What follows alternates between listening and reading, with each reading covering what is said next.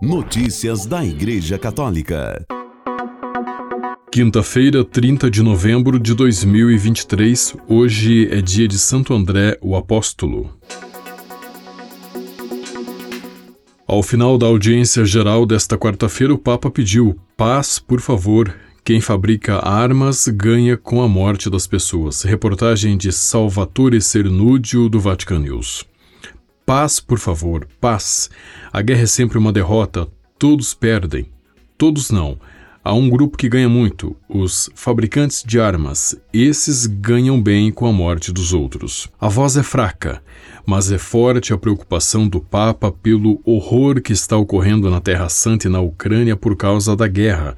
No final da audiência geral desta quarta-feira, 29 de novembro, realizada na Sala Paulo VI e não na Praça de São Pedro, devido à queda da temperatura, Francisco tomou a palavra depois que a catequese e as saudações nos vários idiomas foram lidas por Monsenhor Filippo Ciampanelli, da Secretaria de Estado. Isso, explicou o próprio pontífice no início da audiência, se deve à dificuldade de falar causada pela inflamação nos pulmões, da qual está se recuperando e pela qual, nesta terça-feira, 28 de novembro, o obrigou a cancelar, a pedido dos médicos, a viagem programada para Dubai de 1 a 3 de dezembro para a COP28.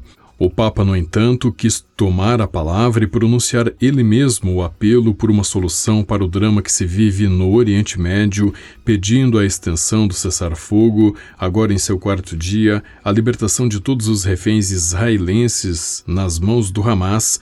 Nesta terça foi libertado um grupo, um quinto grupo de 12 homens e mulheres sequestrados em 7 de outubro nos kibbutzim de Niroz, Nirim e Nir Itzhak, e a entrada de ajuda na faixa de Gaza, onde a situação humanitária piora de hora em hora.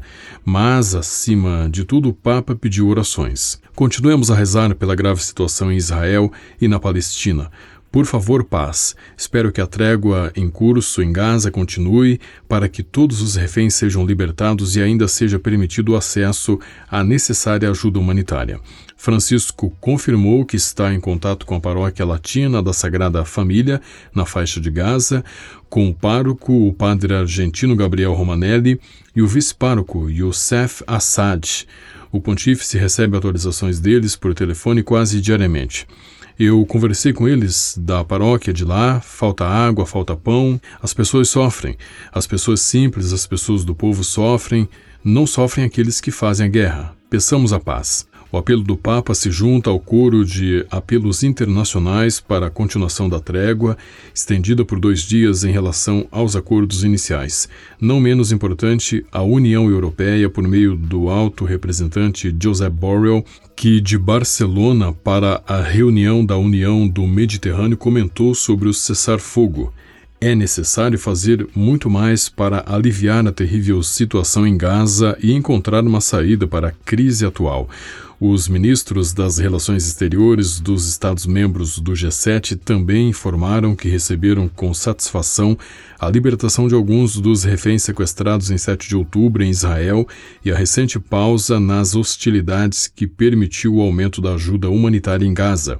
Ao mesmo tempo, eles pediram ao Hamas a libertação imediata e incondicional de todos os outros sequestrados. Um apelo que foi reiterado nesta quarta pelo Papa, que desde o início da violência pediu em cada ângelus e audiência geral a libertação de homens, mulheres, idosos e até crianças que foram sequestrados.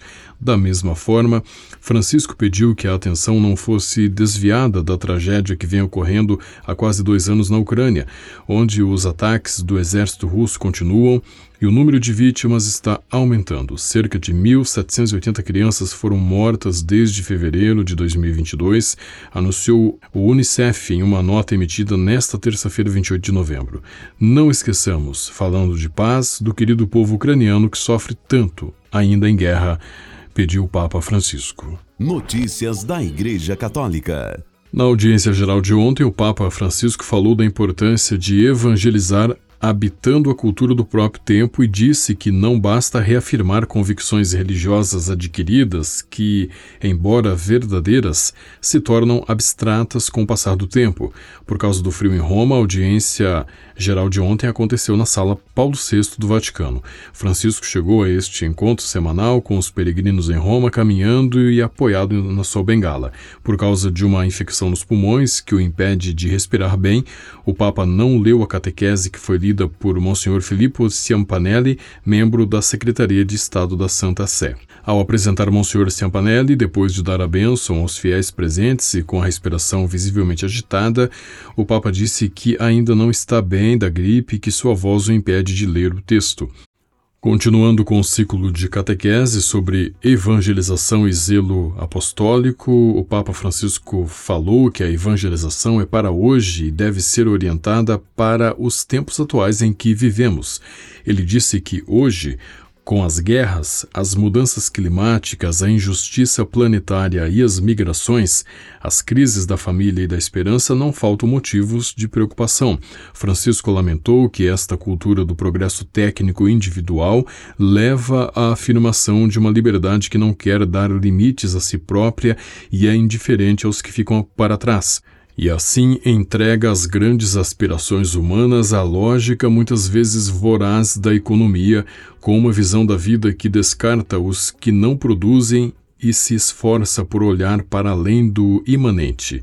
Segundo o Papa, nos encontramos na primeira civilização da história que procura organizar globalmente uma sociedade humana sem a presença de Deus, concentrando-se nas grandes cidades que permanecem horizontais, mesmo com arranha-céus vertiginosos.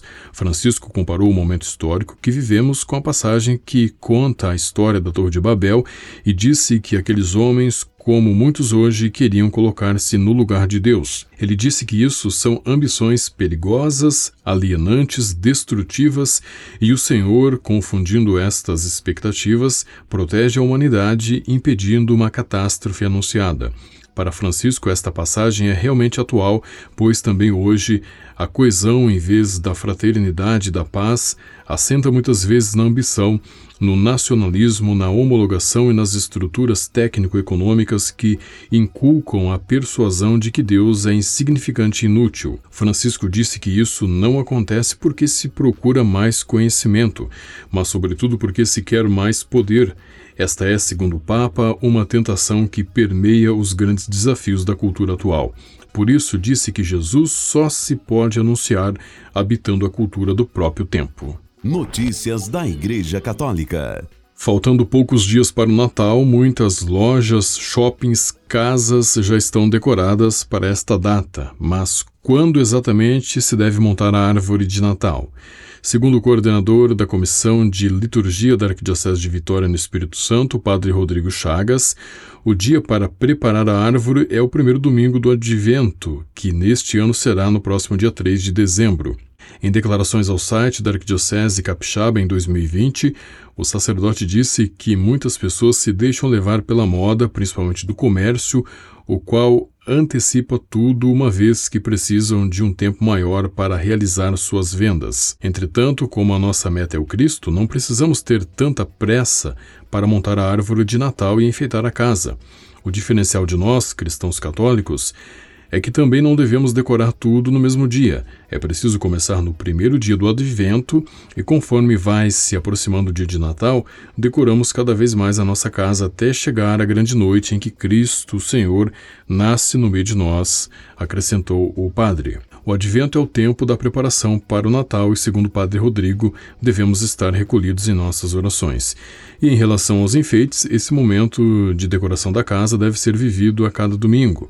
Assim como vamos acendendo em nossas comunidades a coroa do advento para iluminar cada vez mais a nossa igreja, também nós devemos acender a esperança da chegada de Jesus em nosso coração, nossa casa, nossa vida e nossa família. O sacerdote também falou sobre a data para desmontar a árvore e retirar os enfeites natalinos de casa. Segundo ele, deve ser no dia 6 de janeiro, solenidade da Epifania do Senhor aos Reis Magos, quando se comemora a manifestação de Deus no meio de nós pela vinda do seu próprio Filho.